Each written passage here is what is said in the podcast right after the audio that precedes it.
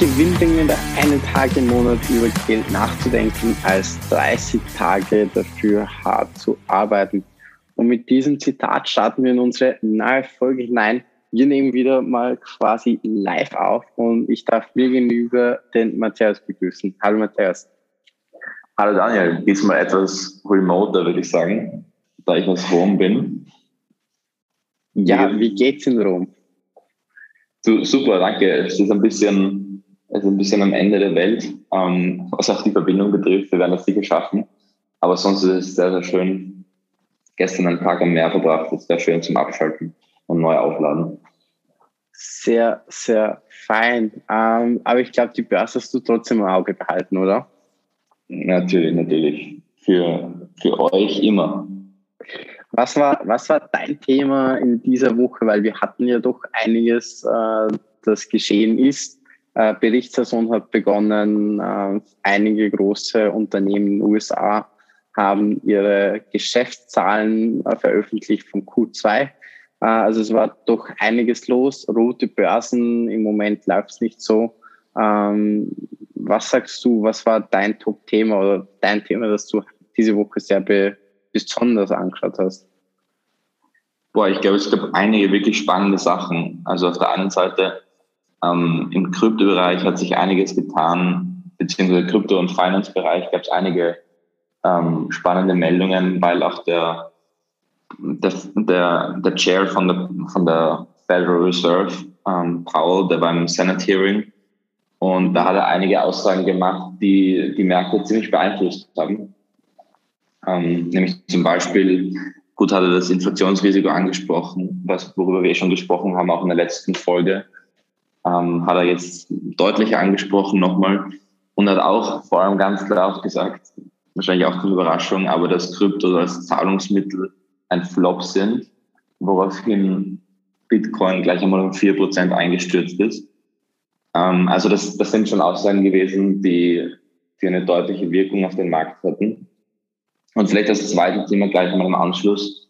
Das, Im Fintech-Bereich hat Revolut, also die Challenger Bank, die Challenger Digitalbank, äh, hat jetzt eine Bewertung von 33 Milliarden Dollar, was schon beachtlich ja. ist und ein, für mich ein ganz klares Signal ist, wohin es geht. Und die haben eben jetzt vergangene Woche oder vergangene zwei Wochen eine 800 Millionen Investition bekommen. Also schon ein ziemlich großes Startup oder Scale-up, wenn man so will. Ähm, das finde ich sehr spannend, wie es da weitergeht. Absolut. Also ich glaube, das Unternehmen muss man definitiv im Auge behalten. Ähm, vielleicht das, was du noch zum Jerome Powell gesagt hast, vielleicht sollte man da auch noch erwähnen, dass äh, der beiden auch ganz, ganz kurz vor einem riesigen Coup steht, äh, wenn man so sein will. 3,5 Billionen Euro, also Dollar Budget, das er durch den Senat durchdrücken will. Wiederum, um die Wirtschaft zu stützen in der USA. Also, wenn man sich die, die Zahlen mal auf der Zunge zergehen lässt, da, da, da wird es einem schon anders. Und ich habe da schon meine Sorgen, dass solche Geldfluten schon den Markt etwas beeinflussen können. Also nicht nur etwas, sondern das, das wird uns auch noch längerfristig äh, am be beschäftigen, noch längerfristig äh, Probleme bereiten, weil du hast es vorher erwähnt, ja, hohe Inflation, das ist, das ist schon ein, ein großes Problem, aber man merkt auch zunehmend, dass der John Paul einfach etwas äh, un unruhiger wird. Ähm, ansonsten hätte er nicht diese diese Schritte in, in Aufsicht gesetzt, dass er früher schon aufhört, wieder Geld in den Markt hineinzupumpen. Ähm, also dieses Tapering. Ich glaube, wir halten auch dieses, diese extrem hohen Inflationsraten nicht ewig durch. Also ich persönlich bin der festen Überzeugung, dass es Richtung Herbst, Anfang äh, nächsten Jahr dann eh wieder besser wird. Aber dass wir jetzt einfach so einen Hochpunkt haben, aber mit solch einem Paket, also die 3,5 Billionen, äh, das ist schon heftig und, und das wird noch, das spült nochmal ganz neues Geld in den Markt, äh, das davor nicht da war. Also da muss man sicher aufpassen. Dann hatten wir schon wieder ein großes Thema, die OPEC Plus Allianz ähm, ist ja zu einer Einigung gekommen. Der Fördervertrag, also dieser verminderte Fördervertrag, äh, wird ja bis nächstes Jahr nochmal weiter durchgezogen. Das heißt, ähm, Saudi-Arabien und die Vereinigten Arabischen Emirate haben sich im Streit endlich geeinigt. Äh, und äh, jetzt braucht es, glaube ich, nur einen Termin, um das Ganze zu fixieren. Aber ja, das ist auch so, das Ölthema kommt immer und immer wieder auf. Ähm, aber schlussendlich, ich glaube, die Fördermenge war jetzt, äh, war noch das große Thema und damit, da haben sie sich auch geeinigt. Und ähm, dem Ölpreis hat es aber kaum was angetan, wenn man sich das mal genau anschaut. Äh, das hat mich eigentlich verwundert, sondern es waren eigentlich nur die allgemein schlecht performenden Börsen, die dem Ölpreis etwas zugesetzt haben. Aber die OPEC Plus war da eigentlich gar nicht so der große Treiber, weil letzte Woche, als der Streit so wirklich aufkommen ist, äh, ist der Ölpreis sogar noch weiter angestiegen. Also von dem her ganz, ganz spannend, wenn man sich das mal anschaut. Haben wir, haben wir noch ein Thema, das diese Woche passiert ist? Ich glaube, wir haben die Berichtsperson. Ja, ich glaube, ein lustiges Thema gab es nicht oder ein, ein spannendes Thema aus meiner Sicht ist, dass Netflix gestern oder vorgestern veröffentlicht hat, dass sie in die Videogame-Branche reingehen wollen und dass sie ab nächstes Jahr ähm, Videospiele über ihre Plattform anbieten wollen. Ja. Was das genau heißt, das wird noch sehr spannend werden, weil das natürlich ein, ein gigantischer Herausforderer ist für viele Anbieter. Also ich bin jetzt sehr gespannt, was in diese Richtung kommen wird.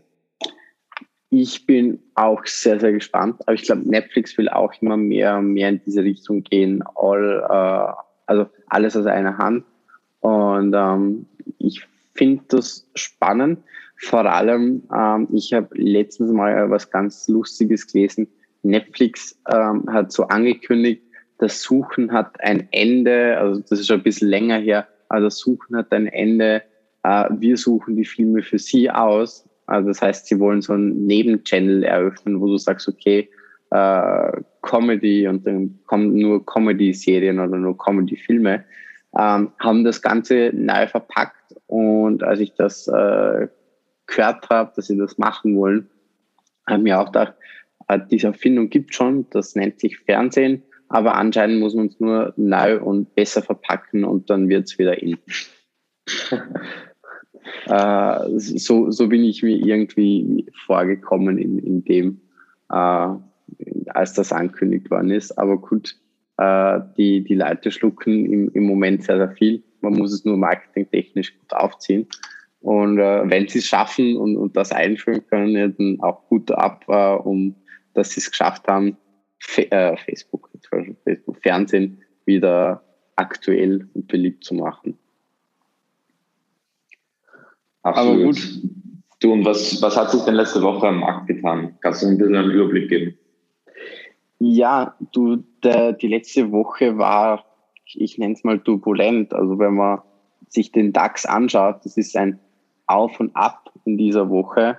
Ähm, zwischenzeitlich am Mittwoch war dann doch wieder alles grün, also negativ in die Börsenwoche gestartet. Dann war es grün am Mittwoch, Donnerstag und gestern Richtung Abend ist dann wieder abgesagt. Ähm, ja, was, was sind genau die, die Probleme? Ähm, wir haben es vorhin schon angesprochen, Jerome Powell hat doch einen enormen Einfluss auf den Markt gehabt.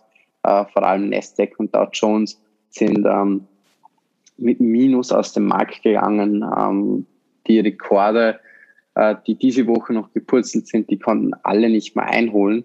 Ähm, sogar die chinesischen Börsen haben dieses Mal äh, ordentlich zu kämpfen gehabt. Also der, der Nikkei hat da auch über 170 Punkte verloren. Ähm, da merkt man schon, äh, erstens, die Delta-Variante kehrt zurück, auch in China. Ähm, allgemein, die chinesische Konjunktur ist äh, nicht mehr so stark wie am Anfang. Man muss aber auch sagen, dass die uns quasi sechs Monate voraus sind, äh, laut ihren Medienberichten, äh, oder wenn man den Medienberichten äh, Glauben schenkt, dann haben sie die Corona-Krise einfach sechs Monate früher quasi beendet gehabt, äh, weil sie sie auch schon sechs Monate früher gehabt haben. Ähm, das heißt, da, da ist einfach mal ein bisschen eine Flaute da. Natürlich, der Sommer ist da. Viele haben ihre Gewinne mitgenommen, weil sie sich im Sommer unsicher sind. Das sieht man auch ganz, ganz gut daran, dass ähm, der Eurostox auch äh, im Minus ist, also so die, die größten europäischen Unternehmen. Ähm, dann auch die, die, die großen Apple oder BioNTech, CureVac, wie sie alle heißen, ähm, die haben sich in den letzten Tagen auch sehr, sehr schwer getan, sich zu behaupten und mussten immer wieder Verluste mitnehmen. Äh, sogar Daimler hat in die Verlustzone äh, abgedriftet. Also da merkt man schon, äh, es ist eine gewisse Unsicherheit im Markt drinnen und jeder Börsianer weiß, Unsicherheit am Markt ist immer das Schlimmste, was es gibt. Äh, und was auch ein klarer Indikator ist, der Euro hat gegen den US-Dollar schon wieder verloren. Das heißt, hier im europäischen Markt ist im Moment, äh, sagen wir es jetzt mal ganz salopp formuliert, äh, der Hund drinnen. Und ähm, lustigerweise ist auch trotz Krise, also trotz Krisenwährung der Goldpreis gefallen. Aber ja, die, die Börse ist im Moment spannend. Ähm, und ähm, man fragt sich jetzt sicher das ein oder andere Mal, ist der Börsenhype vorbei? Ich glaube nicht. Ähm, gerade dieses 3,5 Billionen äh, Subventionsmodell von beiden, wenn das kommt, das heizt nochmal ordentlich an. Und äh, ich glaube auch, dass wir noch am Börsenrand Richtung Ende des Jahres sicher erleben werden. Das heißt, ich bin nicht zu spät für die Börse heute. Das ist sicher eine Frage, die, die sehr viele stellen. Das stimmt, weil, weil ich habe die Frage jetzt schon von, von vielen Seiten gehört. Bin ich zu spät? Habe ich den Hype verpasst? Äh, ich glaube nicht. Ähm, natürlich, äh, man muss sich eines vor Augen halten. Jetzt wird die Börse nicht mehr so ansteigen, wie sie es äh, nach Corona gemacht hat. Also das waren ja sensationelle Aufstiege, die, die sie da hingelegt haben. Also wenn man, also wenn man sich selber mal die Zeit nimmt und äh, eine App öffnet und dann auf den Dow Jones klickt oder auf die Nasdaq, wo man dann einfach so das eine Jahr eingibt äh, und man schaut, wie, wie rasant der Anstieg war, also wie, wirklich wie, wie heftig äh, die Bewegung nach oben war und das mal über zehn Jahre vergleicht, dann sieht man, dass die Börsen noch nie, noch nie einen so schnellen und so rasanten Anstieg gehabt haben. Und ähm, also nicht, also sogar äh, 2007, 2008 hat es einfach nicht gegeben. Und ähm, den Börsenheit hat man sicher verpasst. Aber ich glaube nicht, dass man den perfekten Zeitpunkt erwarten kann, wann man investieren soll. Oder wie siehst du das, Konrad? Ah, Matthäus. Ich, ich, ich sehe das genauso. Also ich glaube, es war schon beeindruckend, wie schnell sich das Ganze wieder zurückentwickelt hat. Also mit wie viel Kraft das wieder raufgekommen ist, weil nachdem die Börsen im März letzten Jahres ja total eingebrochen sind, ähm, ging es danach innerhalb von Tagen oder Wochen schon wieder total bergauf. Ähm, also das war schon beeindruckend und ich glaube, man kann sich jetzt keine Illusionen machen, dass das jetzt für Jahre so weitergeht in dem Tempo. Ähm, das Thema mit dem mehr Geld reinschießen, das sehe ich auch. Also das ist sicher noch spannend für die nächsten Monate ähm, auch wenn es mich beunruhigt, dass in Amerika ähm, die Regierung plant, eben, ich glaube, 10.000 Dollar pro Kopf ähm, an Subventionen auszugeben, was ja Summen sind, die, die ein Wahnsinn sind für den Markt allgemein. Ähm, das wird, noch, wird man noch sehen, wie sich das auswirkt. Aber natürlich, ich glaube auch nicht, dass man den perfekten Zeitpunkt planen kann, um, um einzusteigen.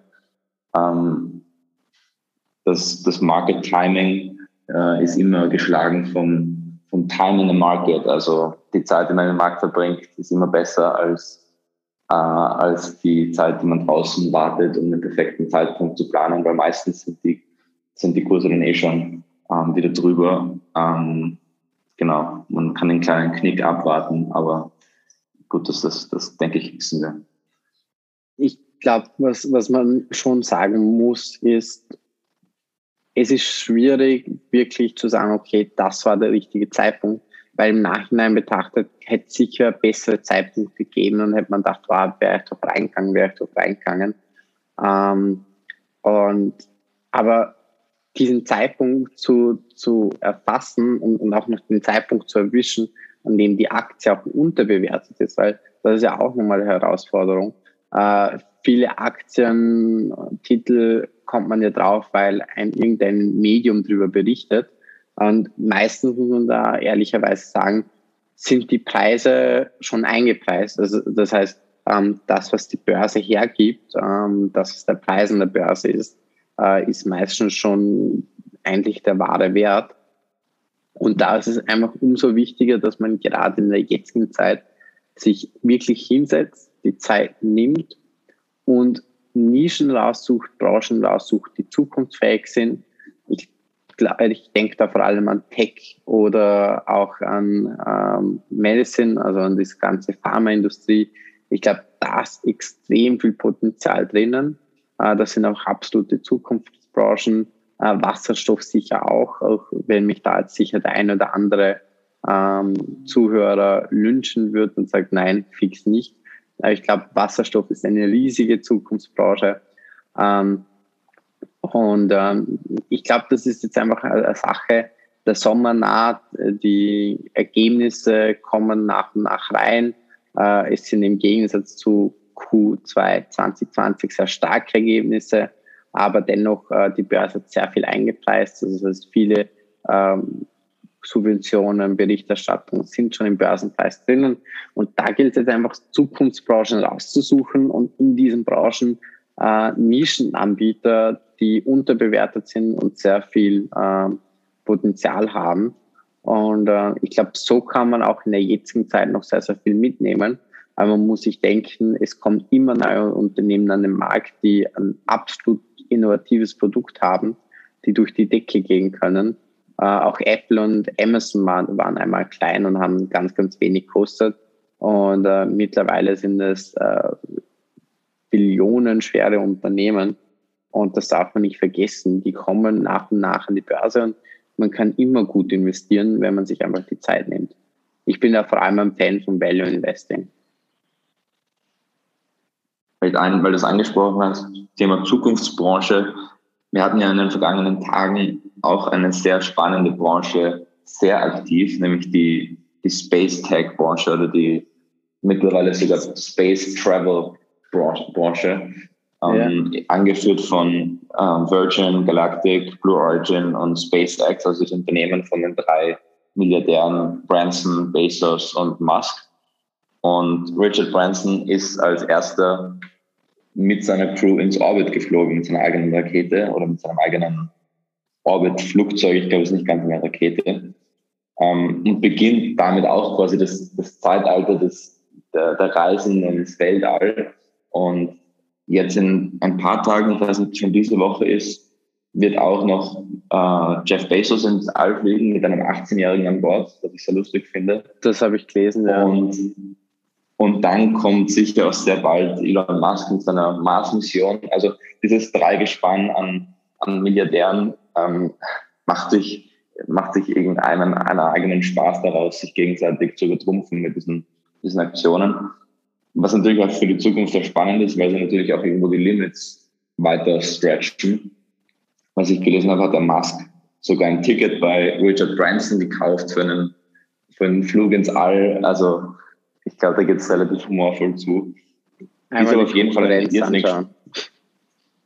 Ja, genau ein bisschen ausspionieren. Aber ist auf jeden Fall eine wahnsinnig spannende Branche und SpaceX wahrscheinlich eines der spannendsten Startups, wenn man es so überhaupt noch so bezeichnen kann, die es überhaupt gibt, aus meiner Sicht. Ja, ich, ich finde es halt spannend. Äh, ich kann es noch nicht genau zuordnen, äh, was ich von dem Ganzen halten soll. Weil drei Milliardäre, die sich irgendwie einen Spaß daraus machen, wäre es das erste mhm. im All wirkt das Außenstehender ganz lustig. Ähm, ich hoffe, ich werde nicht ein zweites Mal gelünscht, aber ich muss ehrlicherweise sagen, ich bin nicht der größte Fan von Musk. Ähm, er, er sagt selber, dass er sehr, sehr viel arbeitet, ist aber gleichzeitig CEO von fünf Unternehmen. Äh, wer schon mal in einer Position war, ein Unternehmen zu leiten, weiß, das ist ein wirklich äh, ein, eine riesige Aufgabe äh, und das bei fünf großen äh, Konzernen zu machen, die alle Milliarden schwer sind, äh, halte ich für unmöglich. Und ähm, ich bin bei ihm einfach immer etwas skeptisch. Ähm, und, und dass er jetzt da mitmischt, wundert mich nicht. Äh, dass Richard Branson da mitmischt, wundert mich auch nicht. Und Jeff Bezos braucht, äh, einfach ein, ein neues Hobby, nachdem er jetzt nicht mehr Amazon CEO ist. Also ich, ich tue mir das schwer. Ähm, man kann man, also was ich schon gesehen habe bei Blue Origin, kann man sich ja relativ leicht ähm, äh, bewerben. Oder quasi man muss nur Name, Nachname, E-Mail-Adresse und Telefonnummer angeben und schon ist man im Auswahlverfahren dabei, um sich irgendwann mal ein Ticket zu bekommen. Aber ja, es ist sicher cool. Es wird äh, auch die Weltraumfahrt komplett verändern. Ich glaube, diese, diesen Weltraumurlaub werden wir irgendwann haben.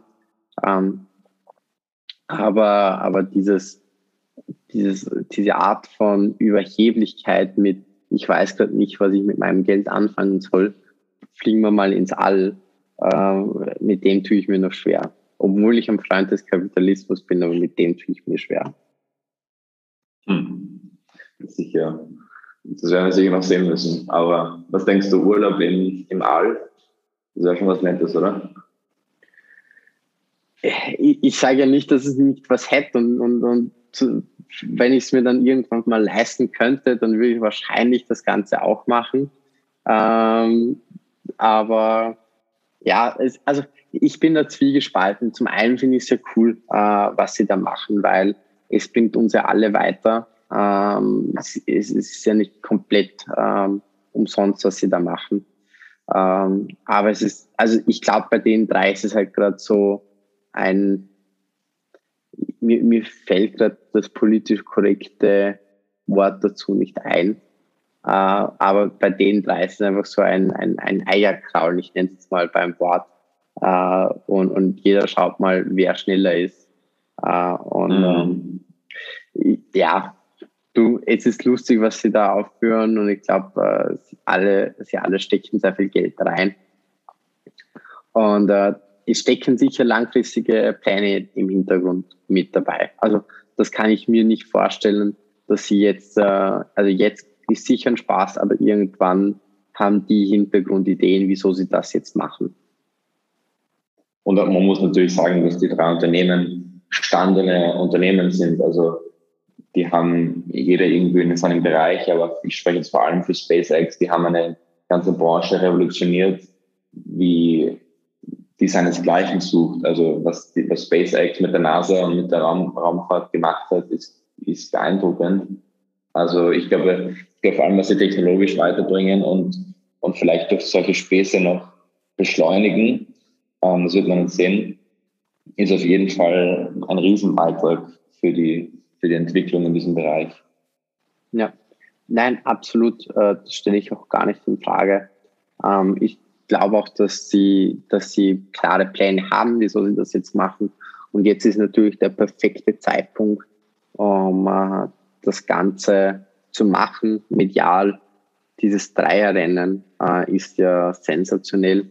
Äh, alle Medien berichten darüber, weil wenn du das nur alleine machst, dann ist es so, okay, was macht ihr jetzt schon wieder? Aber jetzt machen es drei Milliardäre, ähm, die das Ganze natürlich pushen. Also das ist natürlich medial auch, auch super. Und der Amazon-Aktie hat es gut getan. Ähm, die ist in den letzten Tagen ordentlich angestiegen, also gut angestiegen. Hat gestern ein bisschen einen Knacks bekommen, aber, aber dennoch, ich glaube, das, das Rennen liefert einfach medial äh, sehr, sehr interessante Reichweite und das tut natürlich den eigenen Unternehmen auch gut und alle drei sind dann natürlich Hauptaktionäre, das heißt, die sind happy, wenn der Kurs steigt. Ja. Aber Kurs, ein letztes Thema noch, glaube ich, haben wir ähm, das Thema digitaler Euro. Da gibt es ja einige Ent Entwicklungen auch in letzter Zeit. Wir haben gehört, dass, dass die Zentralbanken darüber nachdenken, die, die EU, die Europäische Kommission hat, daraus, hat ein Paper rausgegeben vor ein paar Wochen, ähm, die das ein bisschen einschätzen soll. Jetzt nach meinen Informationen haben auch Unternehmen sich dafür ausgesprochen, ähm, zu einem Großteil für einen digitalen Euro zu sein. Was ist so deine Einschätzung vom Ganzen? Und, und vielleicht kannst du auch kurz erklären, was das überhaupt ist, was der Unterschied ja. ist zu anderen Digitalwährungen, Kryptowährungen. Ja, also schau, schau, der digitale Euro ist eigentlich nicht wirklich was Neues, sondern der digitale Euro haben wir schon. Äh, wenn wir uns das mal anschauen, in Deutschland hat sich das Bargeld um die Hälfte reduziert. Das heißt, ich glaube 2016, äh, was ich gelesen habe, haben noch 80 Prozent der Personen mit Bargeld bezahlt. Mittlerweile bezahlen nur noch 40 Prozent ähm, im Alltag mit Bargeld. Das heißt, es ist enorm zurückgegangen. Ich meine, die Covid-19-Pandemie hat da natürlich auch sehr, sehr viel zu beigetragen, weil diese Limits mit dem RFID-Chip wurden ja äh, erhöht auf 50 Euro. Das heißt, es geht viel besser, man kann viel mehr mittlerweile schon ähm, quasi kaufen, äh, nur mit, mit Bankkarte hinhalten. Und ähm, wenn man sich dann auch noch andere Länder anschaut, wie zum Beispiel Schweden, äh, bei denen die Personen sogar unter 10 Prozent sind mit dem Bargeldverwendung.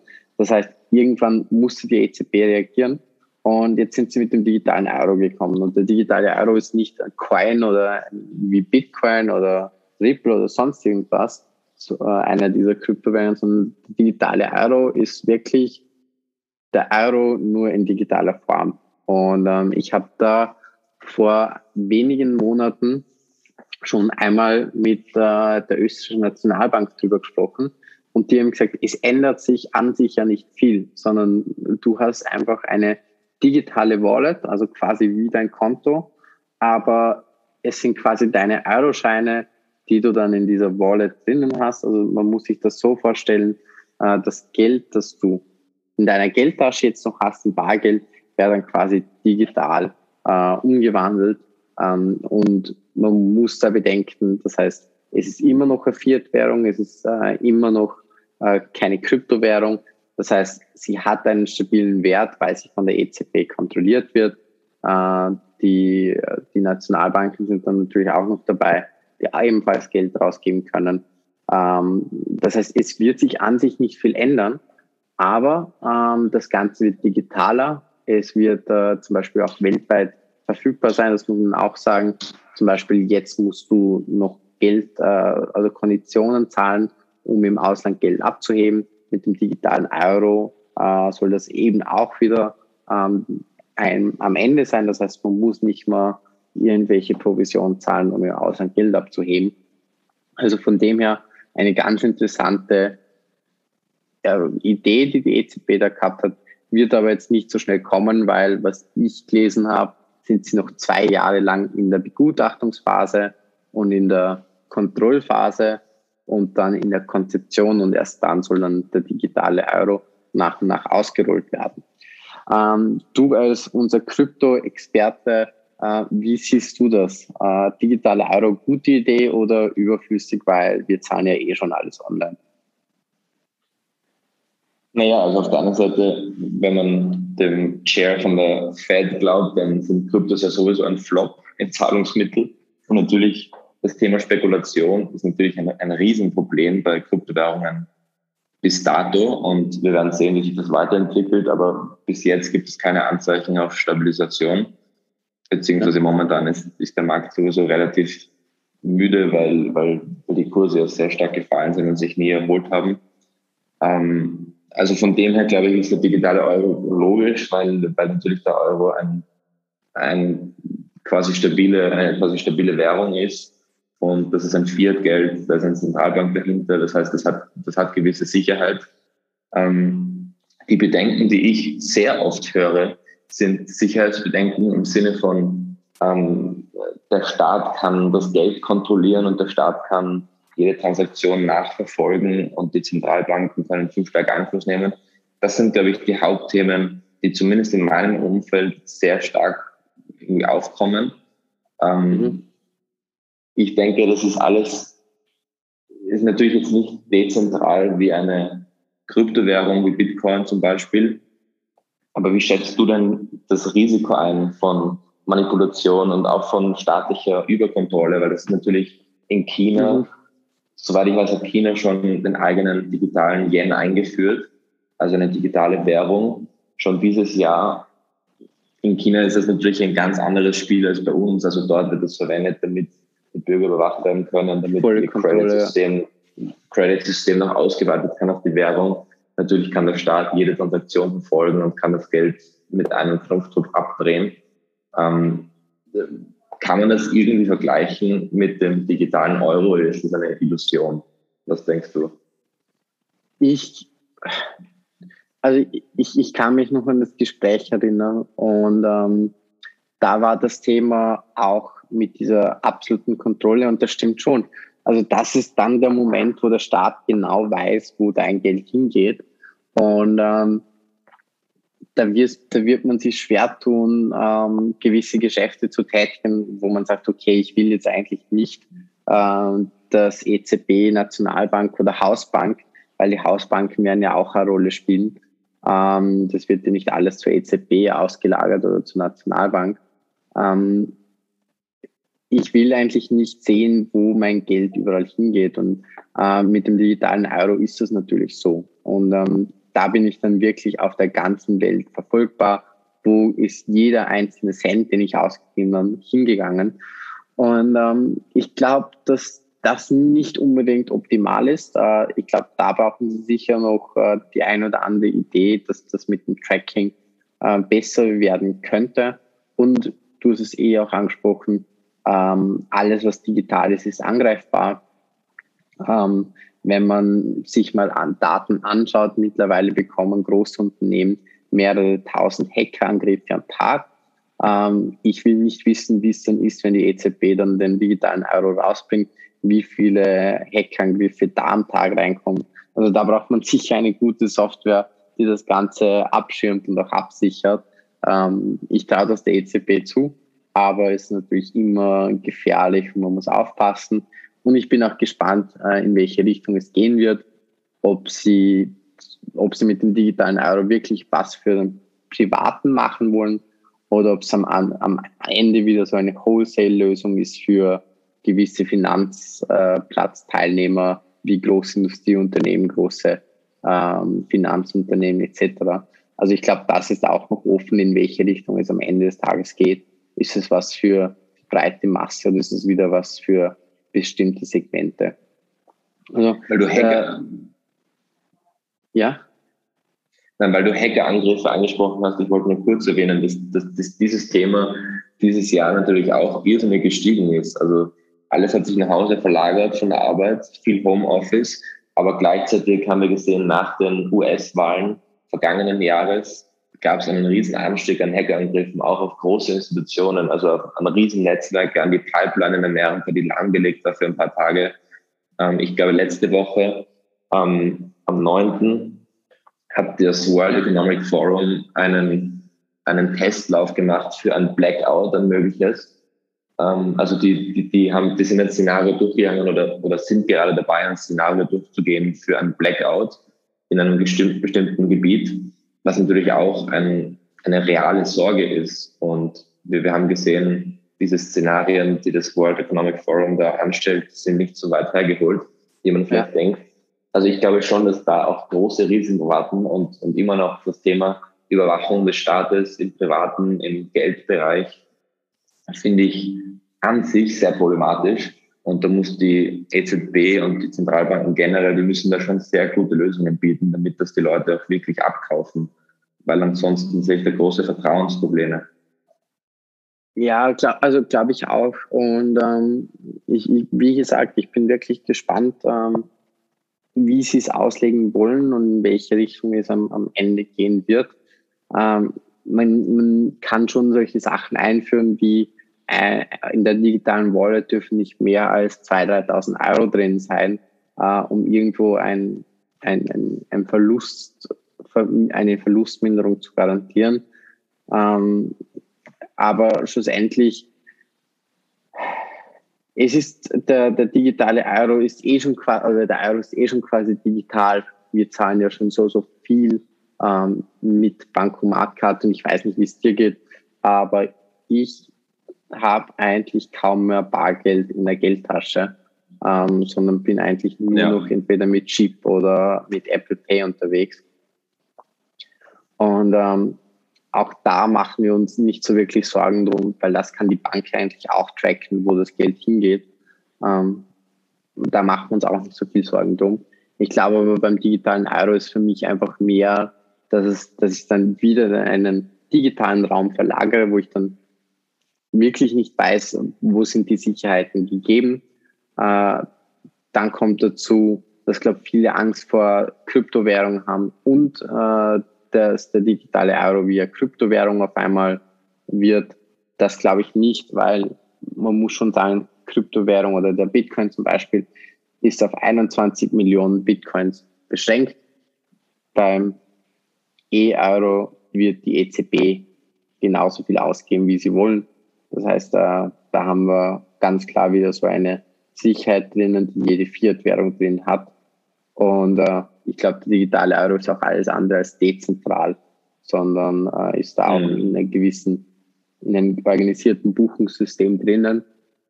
Und ähm, das führt schon zu einer Sicherheit. Aber wie gesagt, dass ähm, diese Compliance rund um die Sicherheit, äh, digitale Sicherheit, ich glaube, die ist noch nicht gegeben.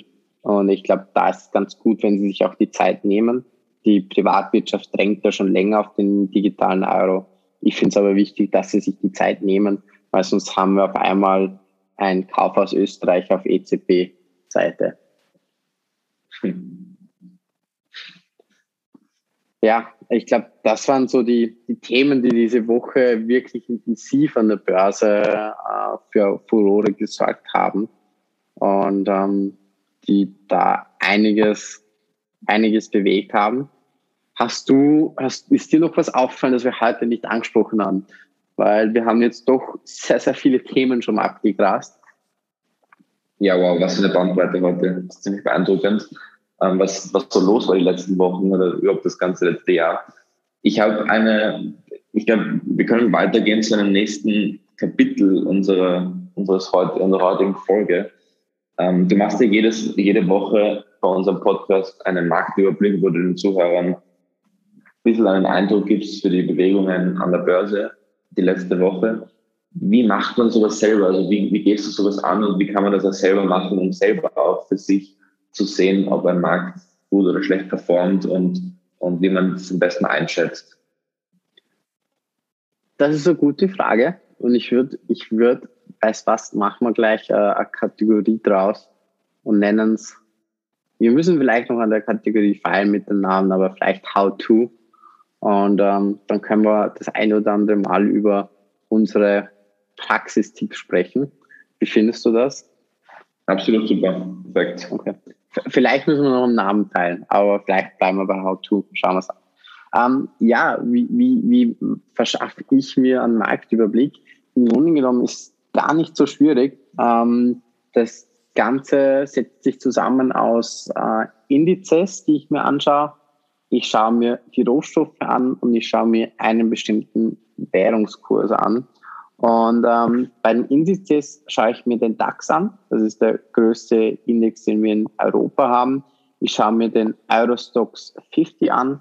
Der hat die größten Unternehmen, also 50 größten Unternehmen in Europa unter sich. Dann schaue ich mir den ATX an. Ich schaue immer auch ein bisschen Richtung China, also Hang Seng und Richtung Japan zum Nikkei. Und schaue mir aber dann nochmal genau den Dow Jones und die Nasdaq an also die großen amerikanischen Börsen. Und äh, je nachdem, wie die performen, kann ich mir schon einmal einen ersten Eindruck machen. Äh, wenn alle Indizes rot sind, dann weiß ich, okay, das wird dann ein, ein durchwachsener Tag werden. Aber um das wirklich dann final zu sagen oder sagen zu können oder einschätzen zu können, muss ich immer noch die Rohstoffe auch anschauen. Und das ist ganz, ganz, ganz wichtig, weil die Rohstoffe sind solche ähm, Indikatoren, wie die Weltwirtschaft gerade läuft. Zum Beispiel, wenn der Goldpreis steigt, und den Goldpreis schaue ich mir auch immer an, das ist eine Krisenwährung. Das heißt, eine Krise bahnt sich an oder wir sind gerade in einem Loch, weil viele Anleger fangen an, Gold zu kaufen, zu dem Zeitpunkt, wo sie sich unsicher am Markt werden und sich absichern wollen. Dann schaue ich mir auch immer den Ölpreis an, also Brent und WTI. Ähm, das ist auch immer ganz spannend, weil Öl ist ein Weltkonjunkturindikator. Das heißt, wenn Öl steigt, dann läuft die Weltwirtschaft gut. Und der Kupferpreis ähnlich. Äh, wenn der Kupferpreis steigt, dann ist das ein gutes Zeichen für die Weltwirtschaft. Und das letzte, der Wechselkurs Euro-US-Dollar. Und ähm, da schaue ich mir einfach an, äh, wie stark ist der Euro gegenüber dem Dollar und wie stark ist Europa gegenüber der USA, wenn es gerade um Wirtschaftlichkeit geht.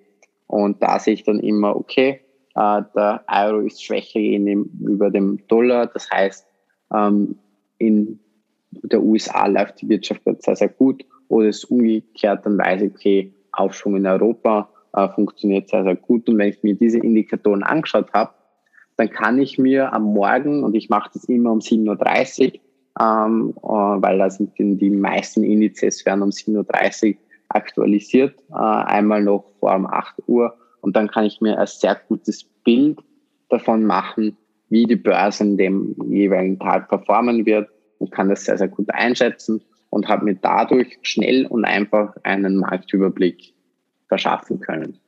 War das verständlich? Super, ja, absolut. Also morgen kann ich es auch machen. wow, also ich, ich glaube, wir haben uns ja vorgenommen, ein bisschen auf die Zeit zu schauen. Wir sind, ich weiß nicht, ob wir noch in, den, in, in der 30er-Zone sind. Ähm, Nein, das haben wir überschritten. Wow, okay, auch diesmal. auch dieses Mal. Ja, es ist lustig. Letztes Mal waren wir Metaebene, dieses Mal haben wir, haben wir eine Bandbreite an Themen abgedeckt. Äh, ich habe mir eher gedacht, Sommerloch, das wird schwierig, einen Podcast zu füllen. Wir haben es aber geschafft und ich glaube, es sind spannende Themen. Nein, ich glaube es nicht nur, sondern ich weiß, es sind eigentlich relativ spannende Themen. Äh, so kann es weitergehen. Bin ganz bei dir.